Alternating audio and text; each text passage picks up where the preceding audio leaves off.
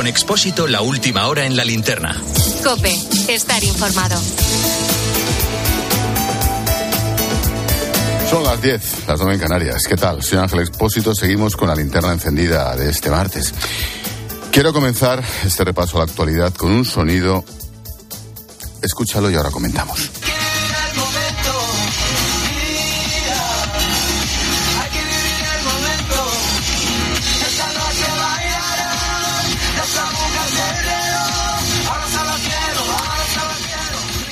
Este, este chico al que escuchas es Miguel Ángel, 38 años, nacido en San Fernando, Cádiz, con pareja, una hija. Va en el coche manga corta con una sonrisa en la boca, cantando a todo trapo uno de los grandes éxitos de Manuel Carrasco. La canción se llama Hay que vivir el momento. Justo la frase que le escuchamos cantar en este cachito. Bueno, con esta vitalidad, con esta ilusión es como los familiares quieren recordar a Miguel Ángel, el guardia civil asesinado junto a su compañero David al ser arrollados por una narcolancha. Paqui, la madre de Miguel Ángel, ha hablado hoy con nuestro compañero Juan Baño. ¿Qué duro debe ser enterrar a tu hijo? Imposible imaginar incluso su muerte. Ellos, que son auténticos seres, se juegan la vida. En cada misión, conviene recordarlo, valentía y honor por bandera. Miguel Ángel era un tipo al que le sobraba energía. Pero yo sabía que en este destino iba a estar en peligro y se lo dije. No pidas este destino, Miguel, no me lo pidas. Mamá es lo que me gusta. Digo, bueno, es que es un guerrillero y él no puede estar en un Land Rover poniendo multas.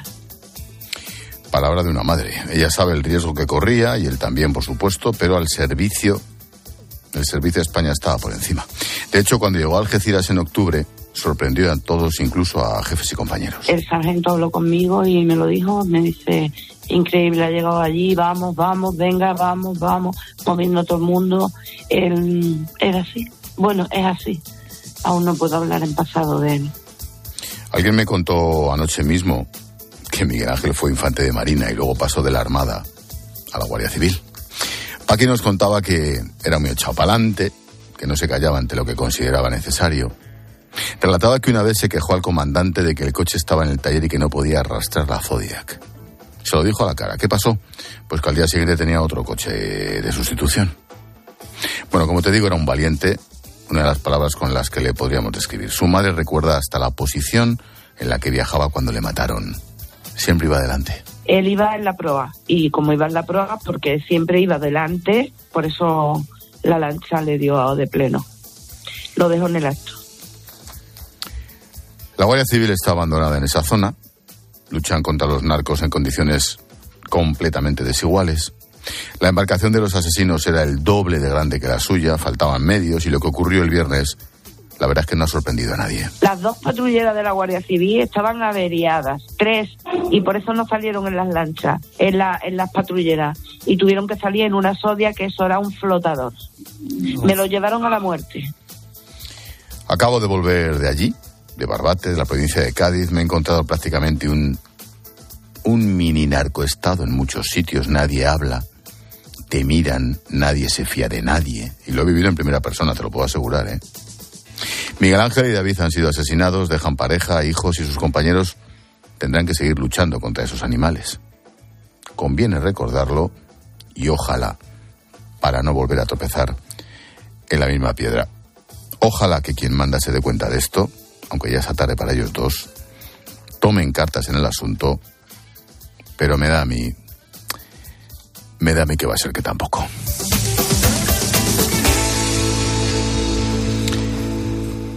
Tiempo de tertulia, hoy con Carmelo Encinas y con David Alantete.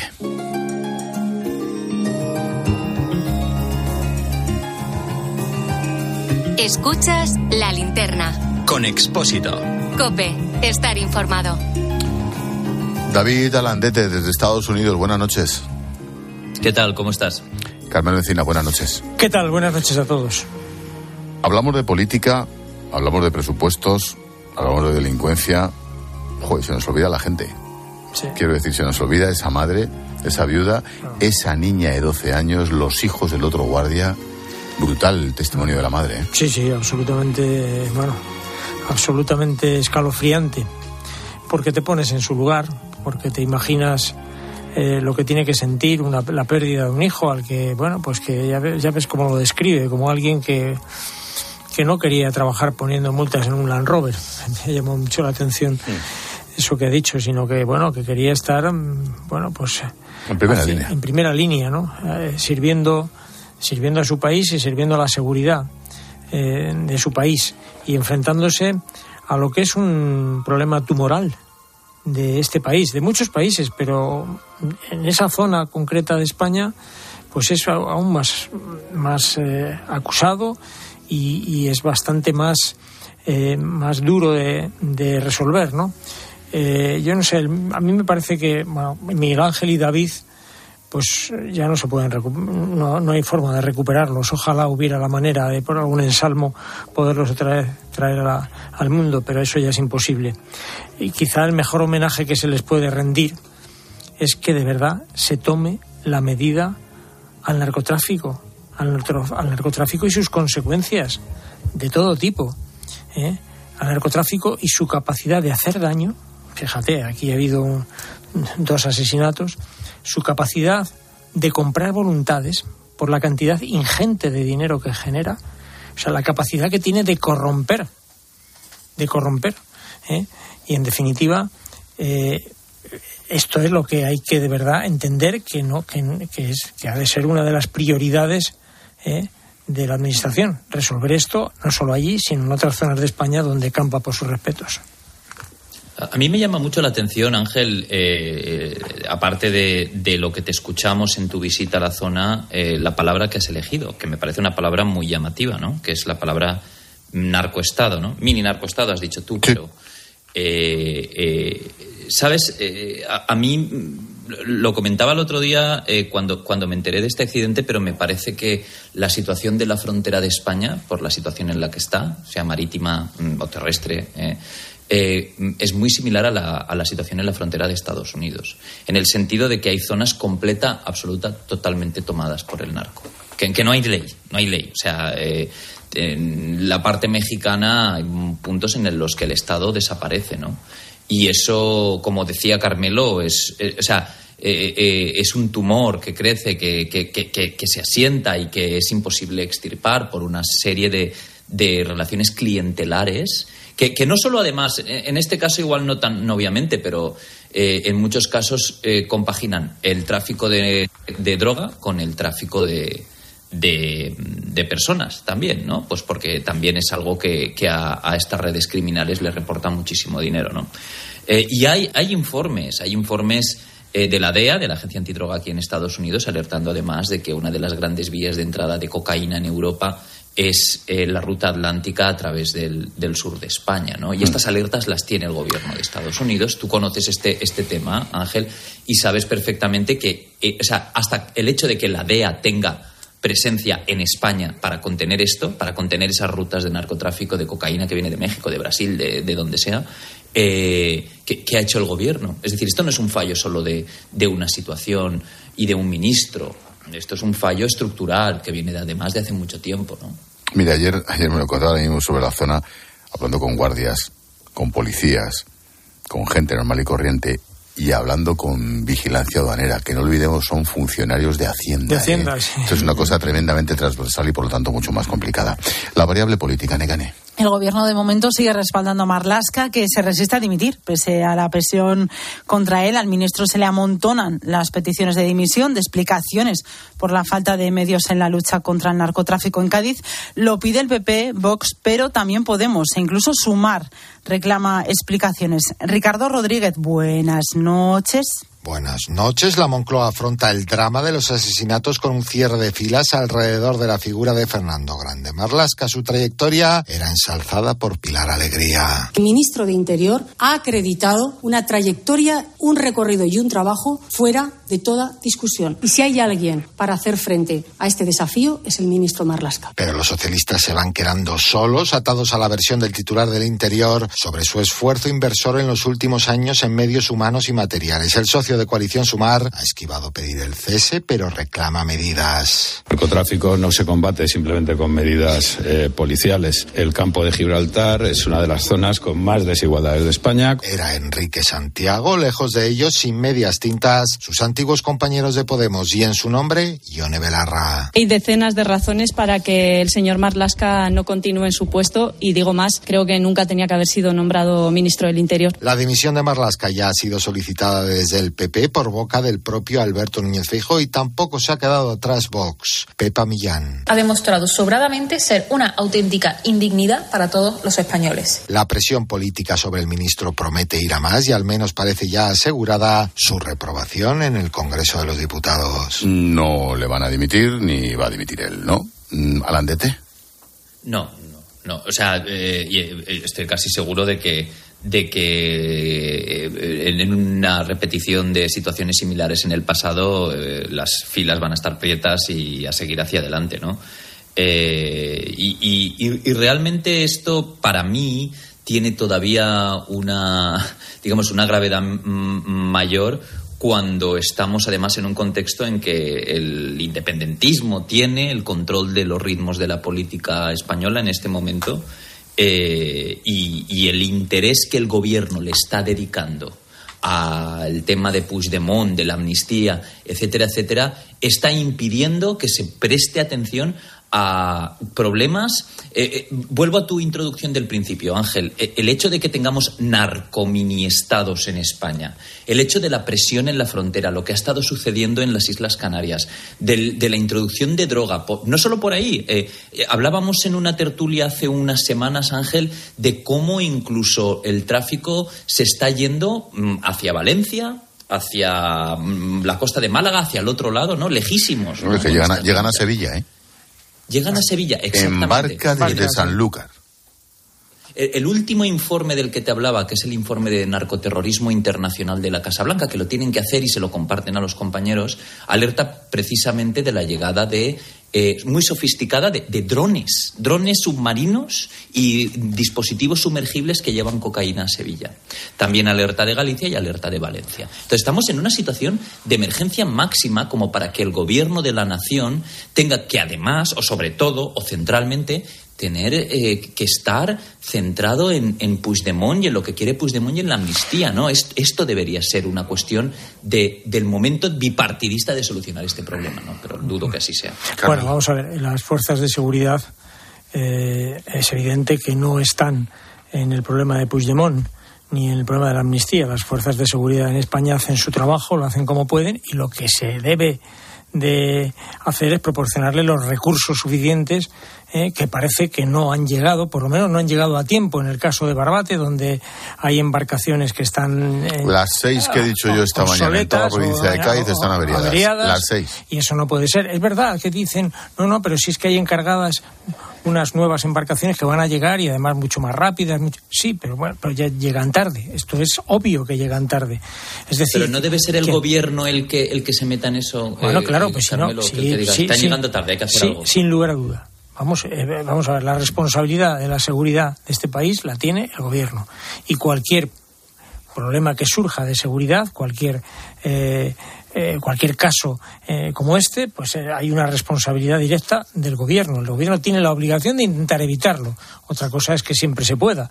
Evidentemente no, no es fácil. Y además, cada vez es más difícil por una sencilla razón, porque los recursos que tienen, que genera el tráfico de drogas, los recursos que genera son tan ingentes, son tan ingentes que tienen la capacidad de comprar eh, no solo voluntades, como decía antes, sino de comprar las lanchas más rápidas. Las, bueno, esto se vio en Galicia, ¿eh? los tiempos en que, bueno, que la, la, Guardia Civil es que no, llegaba ni, ni, a, ni, a, ni al rebufo de las lanchas que, que, compraba esta gente porque tenían una potencia brutal. En fin, eh, son es algo es algo difícil difícil de combatir. Y lo que yo creo es que ha llegado a ser un problema de tal magnitud la, implantación que tiene el narcotráfico en España, no solo en Barbate, se está hablando de Barbate porque ahora porque pasó esto allí. ha pasado esto allí, pero es que hay otros puntos del, del, del sur de España, incluso de Levante, como tú citabas,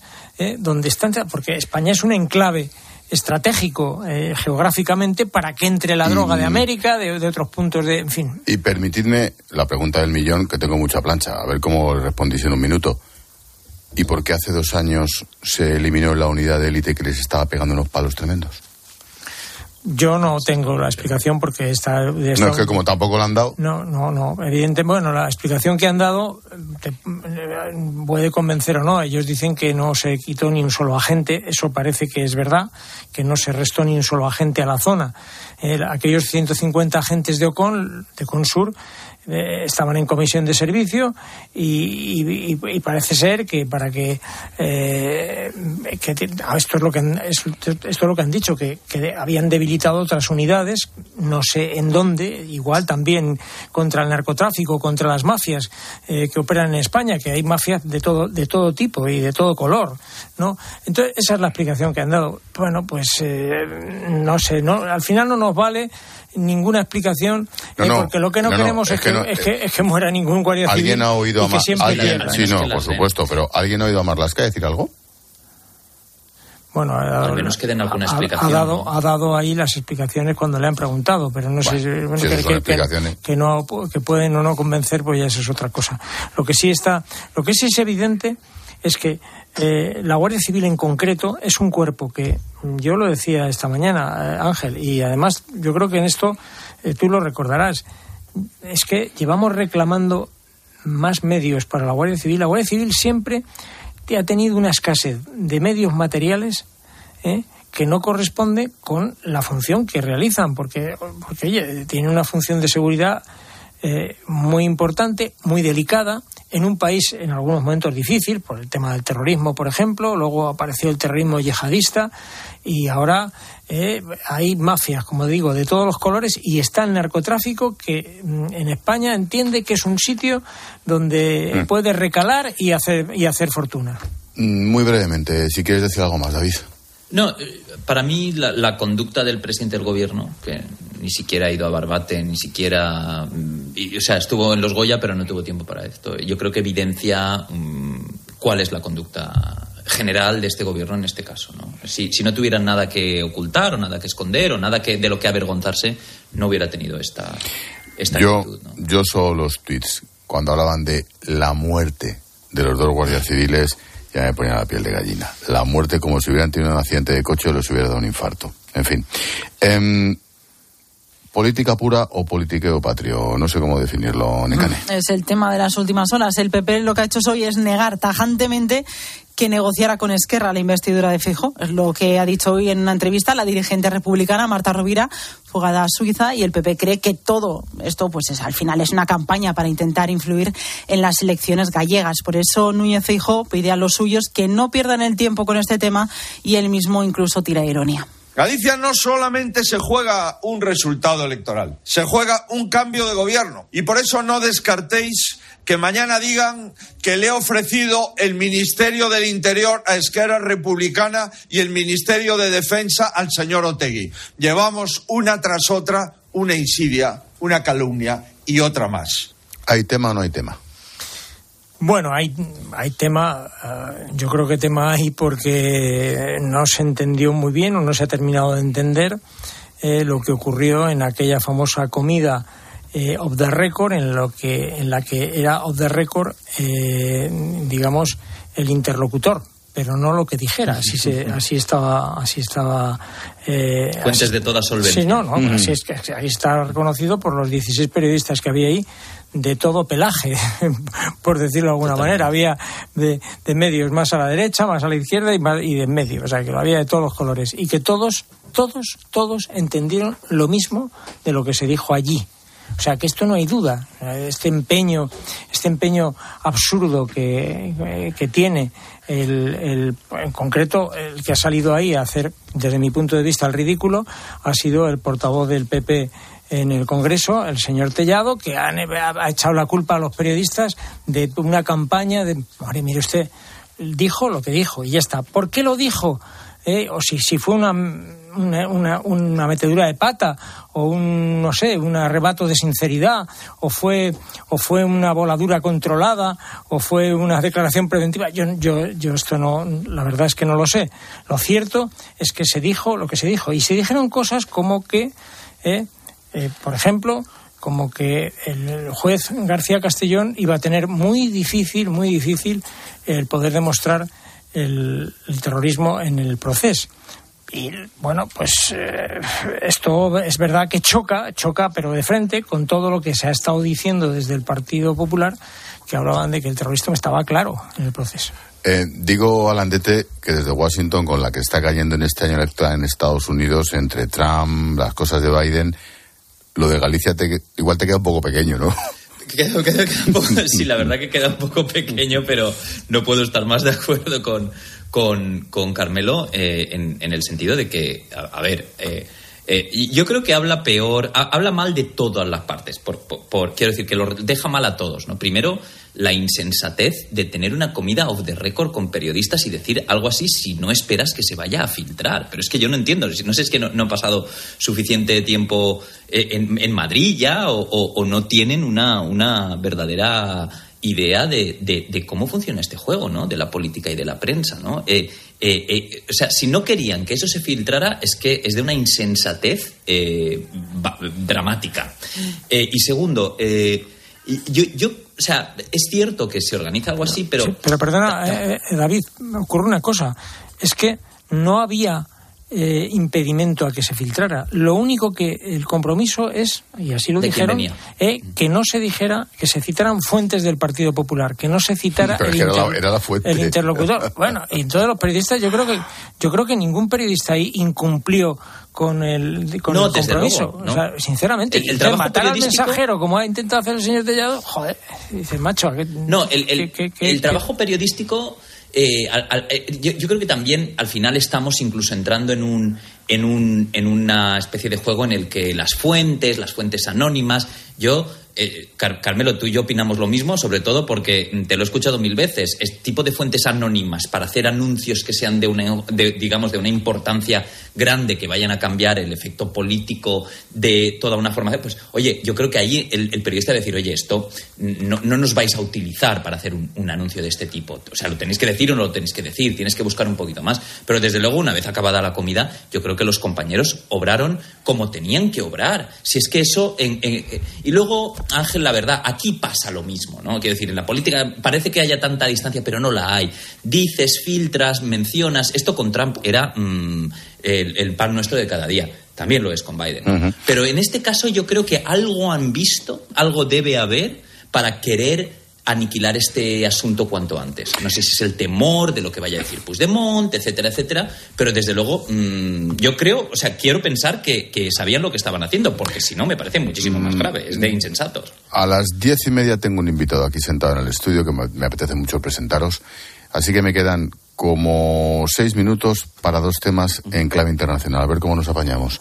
La propuesta de Carmelo Necane. Siguen esas negociaciones importantes para lograr un alto el fuego en Gaza. La Casa Blanca de momento asegura que ese diálogo avanza en la dirección adecuada. Estados Unidos, Egipto y Qatar están ejerciendo de mediadores entre Israel, Hamas y la yihad palestina para conseguir esa tregua que según Biden duraría por lo menos seis semanas. Y mientras tanto, el ejército israelí lo que sigue es bombardear Rafah en el sur de Gaza. Los muertos se cuentan por decenas, si no por centenares.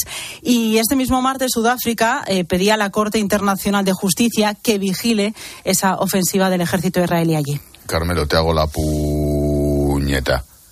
Un minuto. Bueno, eh, simplemente que me ha llamado la atención que eh, Josep Borrell, el, el, máximo responsable de exteriores de la Unión Europea, en Washington haya ido y haya dicho hay que embargar eh, los envíos de armas a Israel porque tiene que parar la masacre. Lo que está ocurriendo en Gaza ya creo que no hay duda de que la comunidad internacional no lo puede admitir, no lo puede, ningún, ningún país lo puede digerir, ni siquiera Estados Unidos, que es el primo de Zumosol de Israel. No lo puede digerir porque Netanyahu pidió a la población palestina que se desplazara a, a, a la ciudad de Rafah eh, para evitar digamos, al, al, propio ejército israelí y, y, sus bombardeos. Y ahora hay como un millón cuatrocientas mil personas allí desplazadas en unas condiciones extremas que están siendo bombardeadas, literalmente. Y sube y sube y sube la, la cifra de muertos. Yo creo que Netanyahu no le para a nadie, desgraciadamente, ni Borrell lo va a conseguir, ni, ni, Estados Unidos, no le para a nadie porque su propia supervivencia política depende de, al, de, alargar esta guerra. Y tampoco tampoco la va a tener. Eh, Alandete. Y no, no, no creo yo, Carmelo, que Biden quiera pararle. Yo acabo de estar en la rueda de prensa de la Por lo Casa menos lo el dice, portavoz- lo dice. El, el portavoz. eh, ha habido un momento muy. muy pues, pues a mí me, me ha afectado porque hay una compañera allí que trabaja para la Arabilla, que es la, la, la- la televisión saudí, y ella es palestina, ¿no? Eh, y le ha preguntado, diga, mm, muy bien, ustedes están diciendo que tal, eh, pero tantos mil muertos, civiles, etcétera, etcétera, ¿qué van a hacer? Y entonces el de la Casa el portavoz le contesta, pues es, es que Israel está avisando de los bombardeos con octavillas.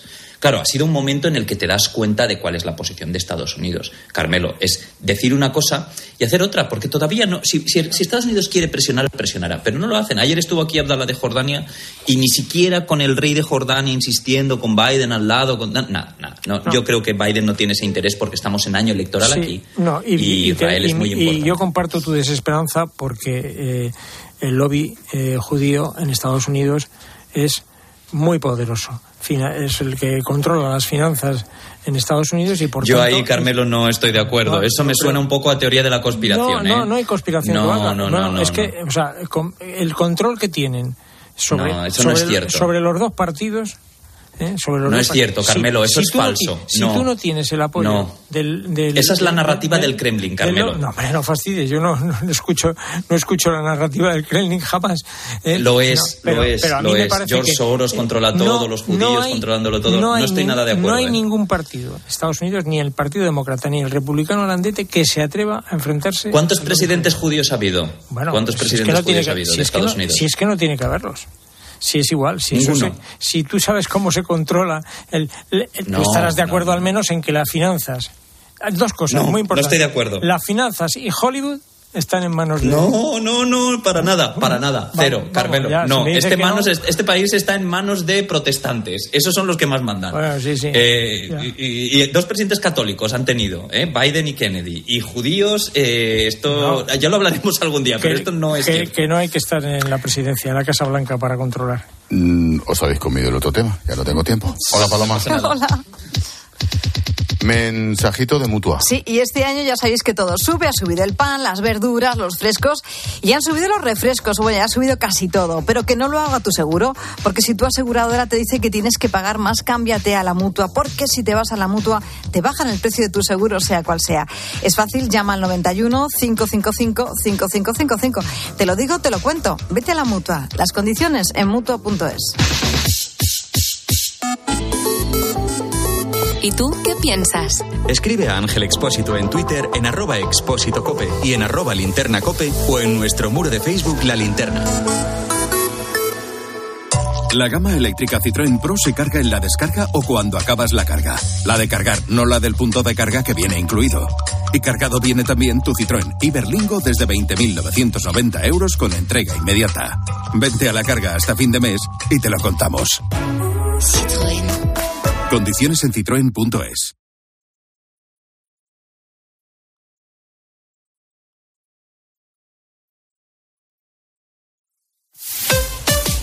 Escuchas Cope. Y recuerda, la mejor experiencia y el mejor sonido solo los encuentras en cope.es y en la aplicación móvil. Descárgatela. ¿Y si el coche del futuro ya estuviese aquí? En Spoticar, líder europeo en vehículos de ocasión, te ofrecemos coches con hasta tres años de garantía. Visita tu concesionario y disfruta de disponibilidad inmediata reservando tu coche en spoticar.es. Y ahora, hasta final de mes, en Spoticar, descubre condiciones excepcionales de financiación con Stellantis Financial Services. Consulta condiciones en spoticar.es. Lo sentimos, pero no quedan plazas en habitación sencilla. ¿Le importaría alojarse en una suite? A que a todos nos gusta recibir más de lo que esperamos. Pues en Berti, además de tu seguro de hogar desde solo 78 euros, disfruta de descuentos en los servicios de reparación y reformas. Así, sin más. Calcula tu precio en Berti.es. Ahorra tiempo, ahorra dinero. El ser humano ha enviado naves a Marte, pero sacar las legumbres cocidas del tarro nos sigue costando. Hasta ahora. Con el nuevo tarro ancho de Legumbres Luengo todo es más fácil. Salen intactas muy rápido y con su sabor único. Legumbres Luengo, la nueva pasta. ¿Y tú? ¿Por qué necesitas fluchos? Porque es tiempo de pensar en lo que te gusta, en la moda que te hace sentir vivo, chic, casual, sport. Nueva colección de otoño-invierno de Fluchos. La nueva moda que viene y la tecnología más avanzada en comodidad unidas en tus zapatos. ¿Y tú por qué necesitas fluchos? Fluchos. Comodidad absoluta. En la noche, la radio deportiva tiene un referente. Bueno, luego existe la posibilidad de que haya quien en esta tertulia piense que a lo mejor Xavi no llega ni a junio. Eso dependerá de los resultados. Yo claro, eh, pero es que en la dinámica del Barça, Paco... Y, de, y de la porta. A mí me parece que... Escucha a Juanma Castaño en el partidazo de Cope. De lunes a viernes, desde las once y media de la noche. El número uno del deporte.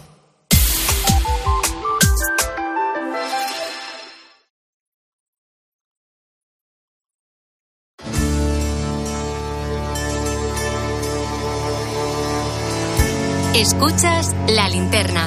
Con Expósito. Cope, estar informado. Cuando un fiscal, esta gente estudia mucho, ¿eh? denuncia en un libro el acoso y las ilegalidades de las que ha sido objeto personalmente por parte de la cúpula de la Fiscalía General del Estado, pues ¿qué quieres que te diga? Parece una novela, pero no. Parece ser que no. Este episodio es el que recoge el fiscal Ignacio Estampa en un libro. El complot, la verdad del caso del fiscal Estampa. Lo edita La Esfera de los Libros. Y el fiscal Estampa nos acompaña directo en la linterna.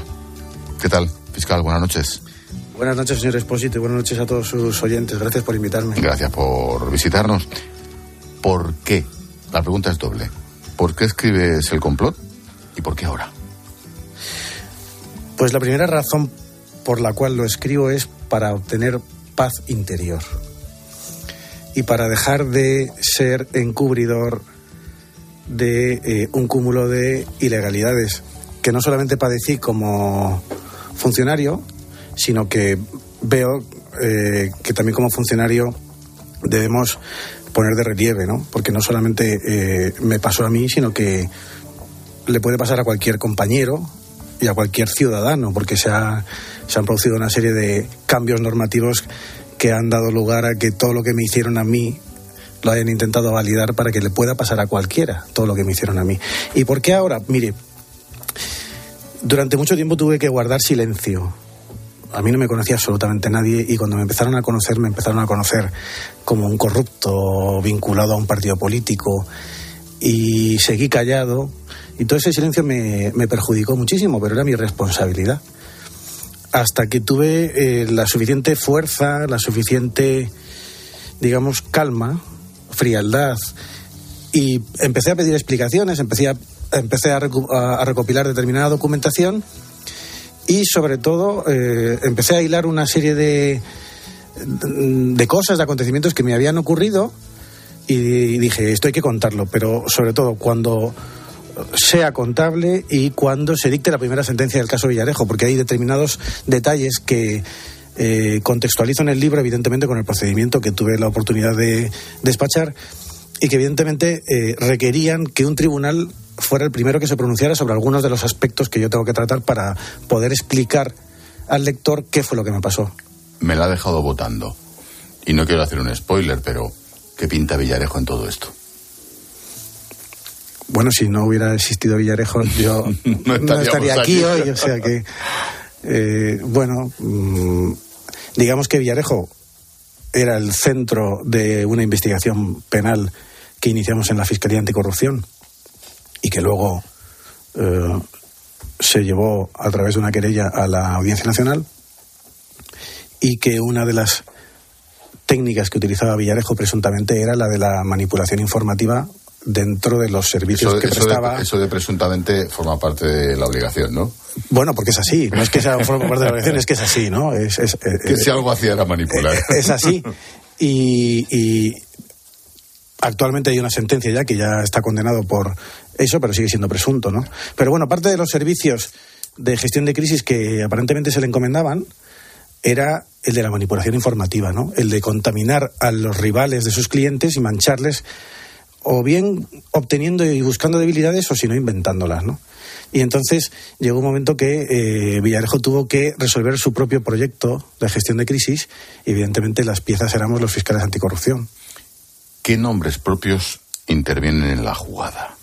¿Qué personajes maniobran para anularle en aquella Fiscalía Anticorrupción? Personajes que, cono- que conozcamos, obviamente. Bueno, a, anularme dependía de una única persona que era la entonces fiscal general del Estado, Dolores Delgado, a la que llamaba Lola Villarejo y sus amigos, ¿no? Como tal y como me dijo a mí en, en la puerta de su celda. Era la persona de la que dependía todo, ¿no? Dolores Delgado lo que pasa es que se sirvió de esas maniobras de intoxicación informativa que eh, organizaron, aquí ya no digo presuntamente, aquí estoy convencido y por eso lo explico en el libro. Eh, hay un capítulo, eh, hay dos capítulos en los que trato mucho el tema de la manipulación informativa, el tema de por qué nos creemos todo lo que se publica, el por qué em, las noticias mm, se difunden tan rápidamente y el hecho de introducir un elemento morboso, que era la, el propio de la factoría Villarejo, que era el elemento de componente sexual, eso atrae mucho a la gente y eso provoca que tengamos eh, más ganas de creérnoslo y de difundirlo. Y, y lo explico en base a eh, estudios de neurociencia. Y es así. Entonces, de esa manipulación, de esa presunta organización criminal de Villarejo y de otra presunta organización criminal que también se investiga en la Audiencia Nacional, que es la del juez Presencia, que supongo que conocerán a través de una asociación que empezaba a divulgar bulos de que muchas autoridades blanqueaban dinero en las Islas Caimán y tal. Eh, bueno, eh, hicieron esa composición mediática de crear de la nada una fantasía por la cual los fiscales anticorrupción divulgábamos secretos del sumario a un partido político concreto y para poder creérselo tenían que aderezarlo con otra invención que era que yo eh, tenía la debilidad de que se lo divulgaba a una de las abogadas del partido porque tenía una relación con ella. ¿no? De esa eh, tormenta mediática que se organizó se aprovecharon determinadas personas y una de las que se aprovechó que era la que tenía la sartén por el mango era precisamente Dolores Delgado porque tenía unos vínculos eh, absolutamente directos desde el punto de vista personal con el procedimiento porque salí primero salía ella en los audios eh, segundo, salían documentos en los que aparentemente se le involucraba a ella en los negocios de Villarejo, que, que de hecho nosotros eh, consideramos que era un señuelo, que era un parte incluso de una posible estafa para utilizar nombres de personas importantes para poder conseguir eh, sacar adelante sus negocios, sí, sí. De hecho, nosotros defendimos eso, yo defendí eso, que Dolores Delgado se la utiliza eh, de forma como, como señuelo, ¿no?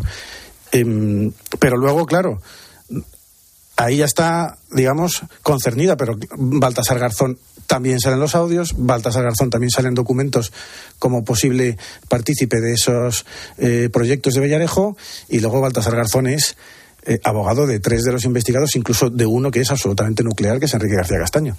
Entonces, se aprovecha de ello la persona que tenía más poder para poder hacerlo, porque yo estaba en una situación de interinidad bueno, y Miguel también estaba en una situación de interinidad. Bastaba con que no nos renovaran o no nos dieran la plaza para quitar a los dos Miguel fiscales. Serrano. Miguel Serrano, exactamente, perdón, de- del asunto, ¿no? Entonces llegó un momento en que las plazas de anticorrupción se habían creado años antes, pero la anterior fiscal general de Estado no las quiso sacar a concurso porque había una situación, no sé si se recuerdan, en el año 2019 hubo muchos procesos electorales y ella estaba en funciones y no, quiso, y no quiso convocarlas. Pero en cuanto llegó Dolores Delgado, eh, a los ocho meses las sacó en el peor momento para nosotros y claro, mm, evidentemente yo era absolutamente inidóneo con toda la campaña mediática que tenía encima.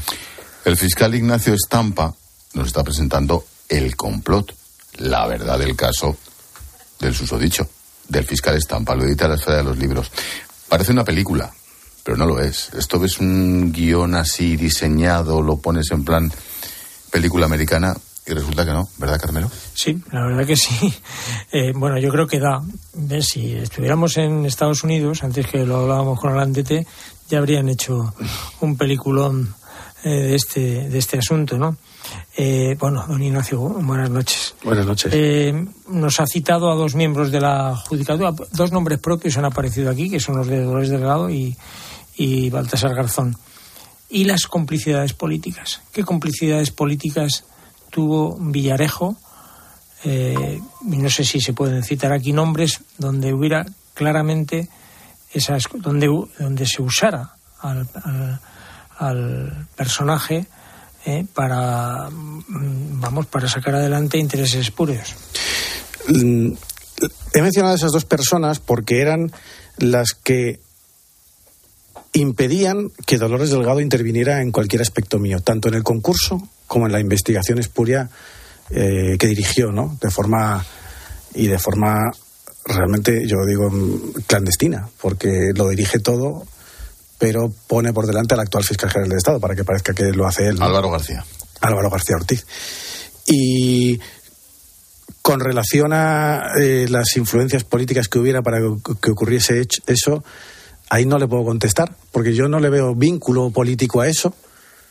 Y con relación a los vínculos políticos que pudiera haber para que Villarejo llevara a cabo sus negocios o que fuera consentida su labor desde Torre Picasso, pues bueno, ahí se ha celebrado un juicio, se ha debatido si estaba autorizado o no, y el tribunal ha dictado su sentencia y a eso me tengo que remitir. El resto de.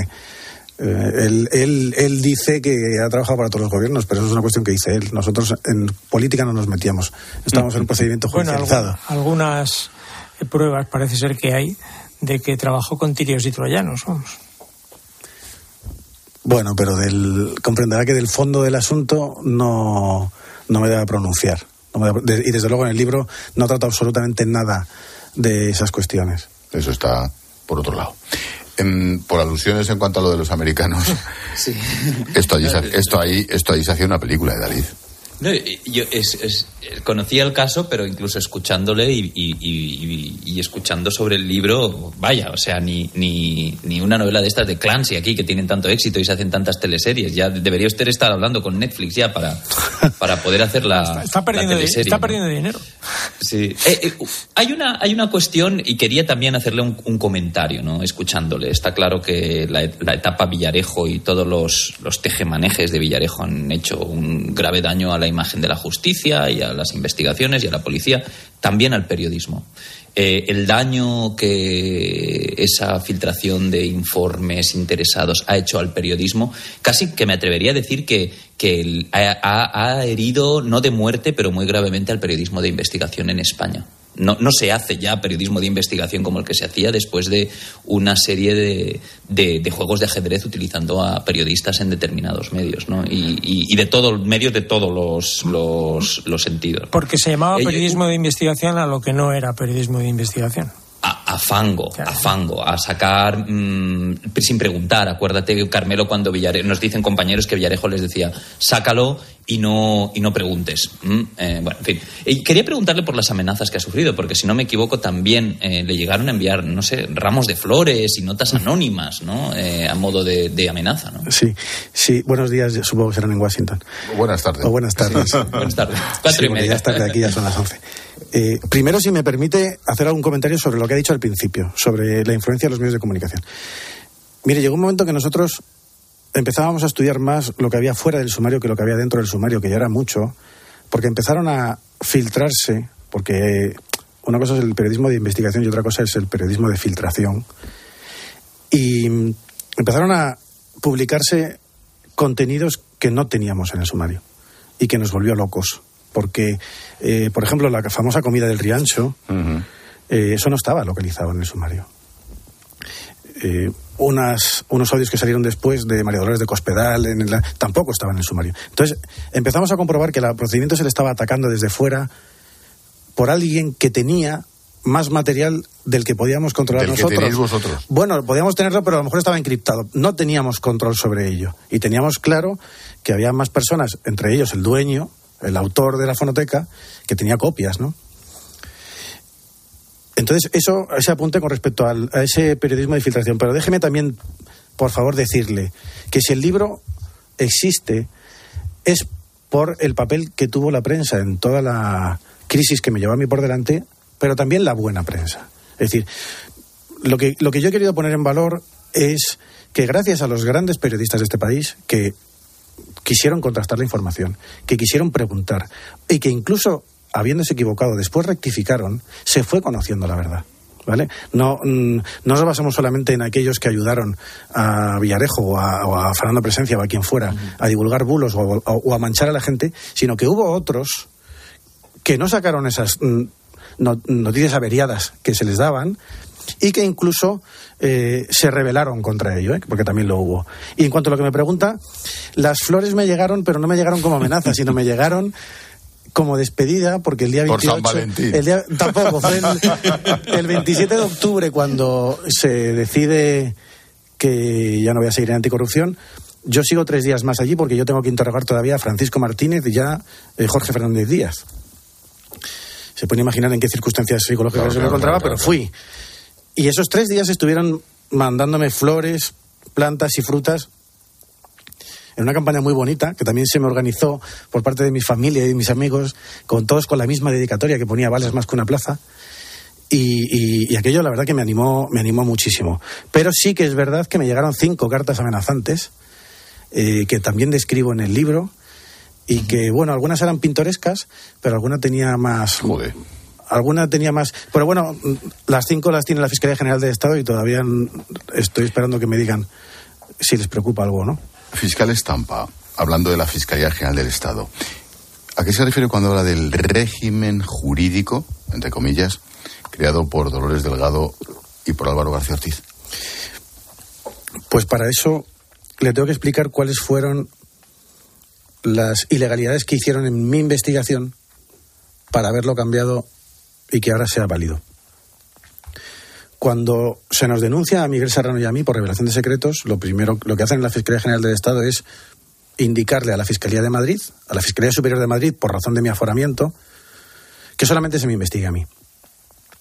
Eso es una primera indicación ya, eh, digamos, irregular, porque los competentes para decidir a quién se investiga o no son pues, los competentes para llevar la investigación, ¿no? El fiscal superior de Madrid y la persona a la que designa para investigarme, que era el teniente fiscal, don Carlos Ruiz de Alegría, fiscal superior Jesús Caballero Clink.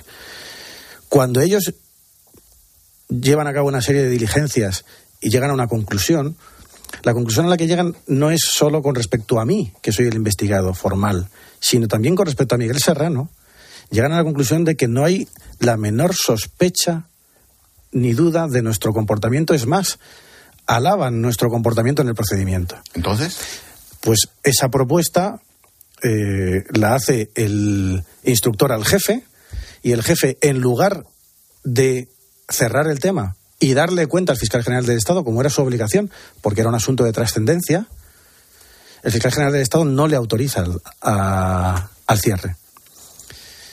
Les sugieren, a través de Álvaro García, que sigan haciendo diligencias. Las hacen y vuelven a hacer lo mismo. Vuelven a resolver más fundadamente todavía que no había nada contra mí ni contra Miguel Serrano, porque también le vuelven a incluir y vuelven a tomar la decisión, pero vuelven a esperar a que les autoricen a cerrarlo.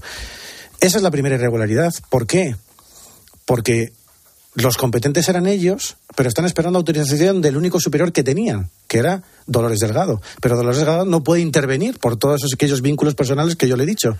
Y entonces, a partir de ese momento, Dolores Delgado va a seguir eh, ejerciendo su poder, pero ocultando su responsabilidad, porque lo va a hacer a través de Álvaro García Ortiz como jefe de la Secretaría Técnica aquello lo van a seguir alargando a todas estas. Claro, yo llego al concurso con una investigación penal abierta y no soy idóneo. Es, es aparentemente lógico, porque no, nadie les dice a los vocales del Consejo que eh, se había intentado cerrar dos veces y que había otra persona que no era la competente que estaba impidiendo cerrarlo.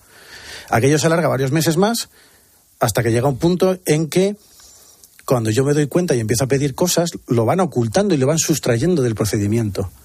Entonces, las comunicaciones que tienen entre ellos, el que me investiga y el que le dice cómo me tiene que investigar de forma clandestina, eh, se lo ocultan al investigado, que soy yo.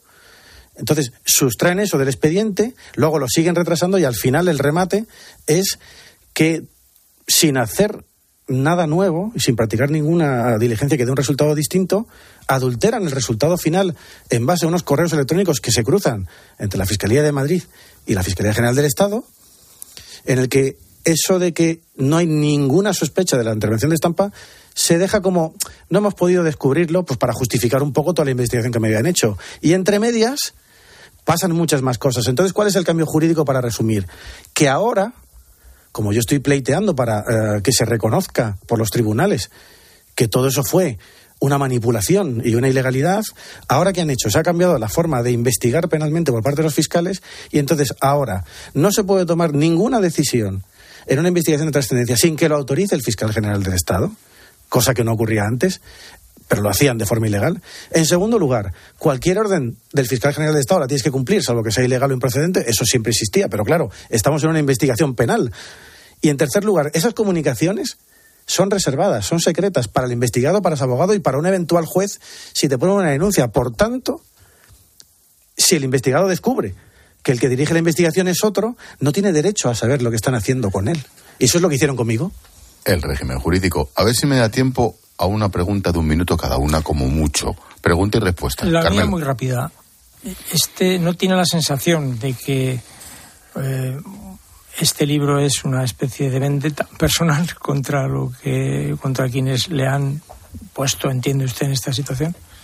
No, eh, no es una vendetta personal, es simplemente es contar la verdad. Mire, lo que me parece muy grave es que lo que les acabo de contar le pueda pasar a usted. Y nadie dice absolutamente nada. No es una vendetta, es que lo que no puede ocurrir es que el derecho de defensa en una investigación de trascendencia mm, por parte de la Fiscalía quede al margen eh, de, de las garantías de transparencia mínimas que tiene que tener cualquier procedimiento penal, y lo digo con conocimiento de causa, que no es una cuestión jurídica persona. de interpretación. Entonces no es una cuestión de vendetta, es una cuestión de aclarar por fin, por esa paz interior que les decía al principio, el cúmulo de mentiras que se han ido diciendo durante todos estos años con relación al procedimiento y que no ha terminado hasta hoy mismo, porque hoy también la ha sabido. Alandete, muy breve, porfa. Eh, tengo muchas, pero una. Usted ha mencionado varias veces al juez, ex juez eh, Garzón.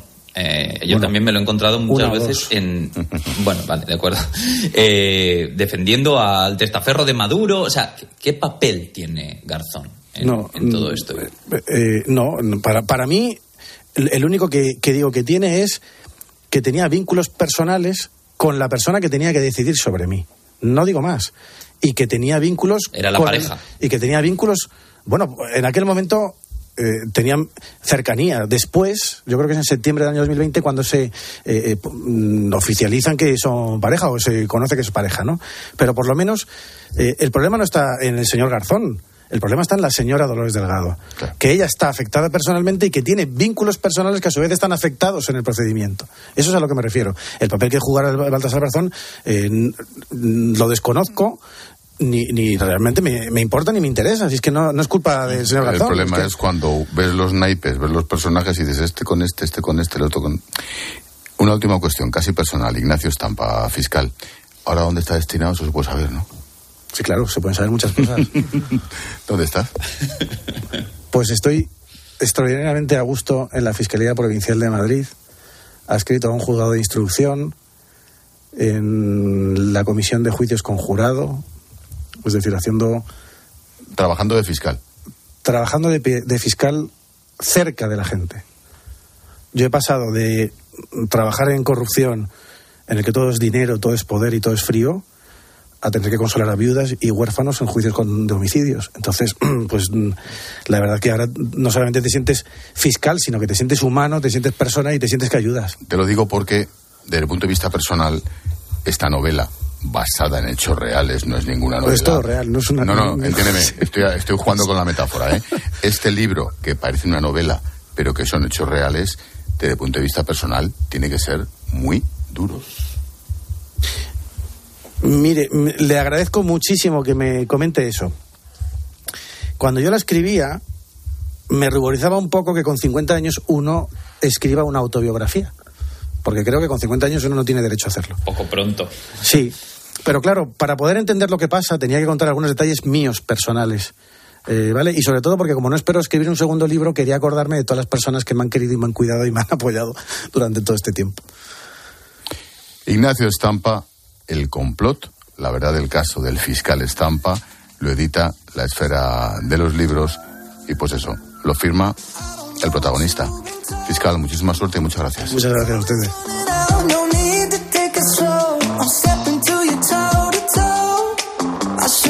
El tiempo de tertulia lo cierra Jorge Bustos con su personaje del día. Hola George. Buenas noches, Ángel. El personaje del día es Ana Pontón, la líder del BNG, que aspira a obtener eh, el mejor resultado de su historia en las próximas elecciones de este domingo. La estrategia que ha seguido Pontón, que es una ya veterana de la política gallega, lleva 20 años en el Parlamento gallego, ha sido la de la, de la piel de cordero. Ella es más valorada eh, que su propio partido. Y eso significa que está dedicándose, digamos, a pulir o a ocultar, a disfrazar las aristas ideológicas más radicales del BNG. El BNG es el aliado de Bildu y de Esquerra en Galicia. Es un partido que procede del marxismo maoísta y que tiene eh, como principal punto programático, lo que pasa que la gente ya no sale los programas electorales, la, la autodeterminación de Galicia como nación. Esto Pontón no lo dice. Y no sé si el PP lo está sacando lo suficiente, pero es un hecho que si ella, por eh, de mérito del PP o por méritos propios, consiguiera alzarse a la presidencia de la Junta de Galicia, metería a esa comunidad autónoma en una deriva que acabaría en un proceso a la gallega, porque esa es su naturaleza, porque esa es su ideología. Pero eh, su inteligencia política, eh, que es innegable, le ha llevado a ocultar eh, su propio programa, intentar presentarse como alguien, bueno, de centro izquierda. Vamos a ver si, si el Partido Popular es capaz de desenmascarar el verdadero objetivo político de una nacionalista radical que se ha puesto la piel de cordero.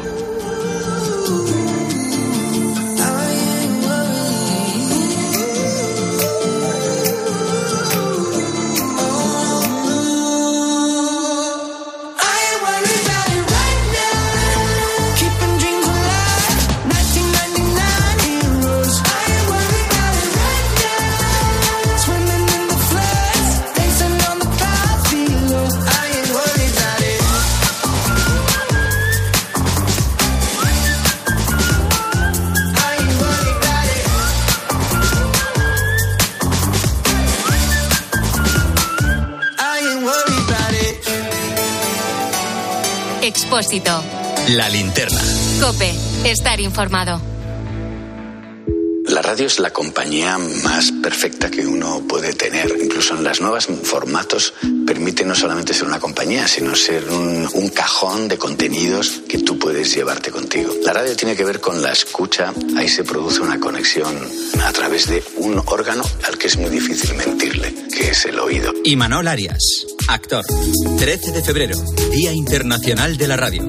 Gracias por confiar en nosotros. Creo que la radio tiene el mismo futuro que tengamos los seres humanos ganas de conocer dónde estamos y quiénes somos. Esta es Laura, más conocida como arroba reparte corazones. Y le encanta repartir, pues corazones. Los reparte en redes, al despedirse. Adiós, corazones. Está continuamente repartiendo corazones. Sí, reparte mucho, pero nada comparado con el rasca millonario de la ONCE, que reparte más de 20 millones de euros en premios. ¿Y eso es mucho repartir? Rasca millonario de la ONCE, reparte como nadie. A todos los que jugáis a la 11, bien jugado. Juega responsablemente y solo si eres mayor de edad. Escuchas la linterna. Y recuerda, la mejor experiencia y el mejor sonido solo los encuentras en cope.es y en la aplicación móvil. Descárgatela. Aprovecha que este febrero tiene 29 días para disfrutar los Fiat Pro Days y redescubre la nueva gama Fiat Professional completamente renovada, con más tecnología, seguridad y unas ofertas únicas. Visita tu concesionario más cercano y conoce la nueva generación Pro en diésel, gasolina y eléctrico. Fiat Professional. Profesionales como tú. ¿Arturo vais de camarero? Va a ser que sí. Pues ponme un colacao. ¿Caliente como el fuego o mejor fresquito? Quemando. Quemando. ¿El de la tele? Como manda el jefe, que aquí cada uno se lo pide a su manera. Marchando a tu colacao.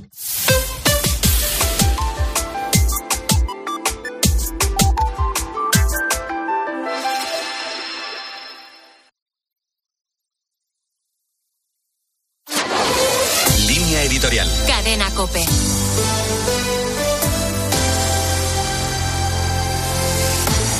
Durante la retransmisión que hizo RTV Play de la Gala de los Goya, una presentadora del evento se dedicó a eructar ante el micrófono, a soltar groserías y zafiedades, a repetir a todo el mundo que entrevistaba que era un icono y a durar en los mismos términos al presidente del gobierno cuando llegó a la alfombra roja.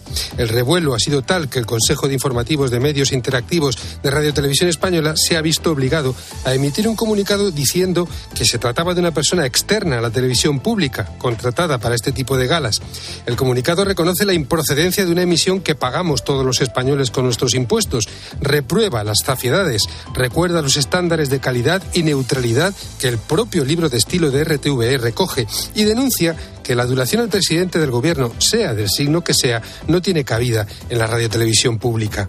El Consejo ha pedido explicaciones, habrá que ver en qué quedan, pero no cabe esperar demasiado teniendo en cuenta que el propio Sánchez, en sus redes sociales, se ha dedicado a alabar a la presentadora criticada y a decirle, con pretendida gracia, que el verdadero icono es ella. A la mayoría le ha quedado muy claro que lo sucedido es impropio de un medio de comunicación público. Lamentablemente, el presidente del gobierno no parece opinar lo mismo.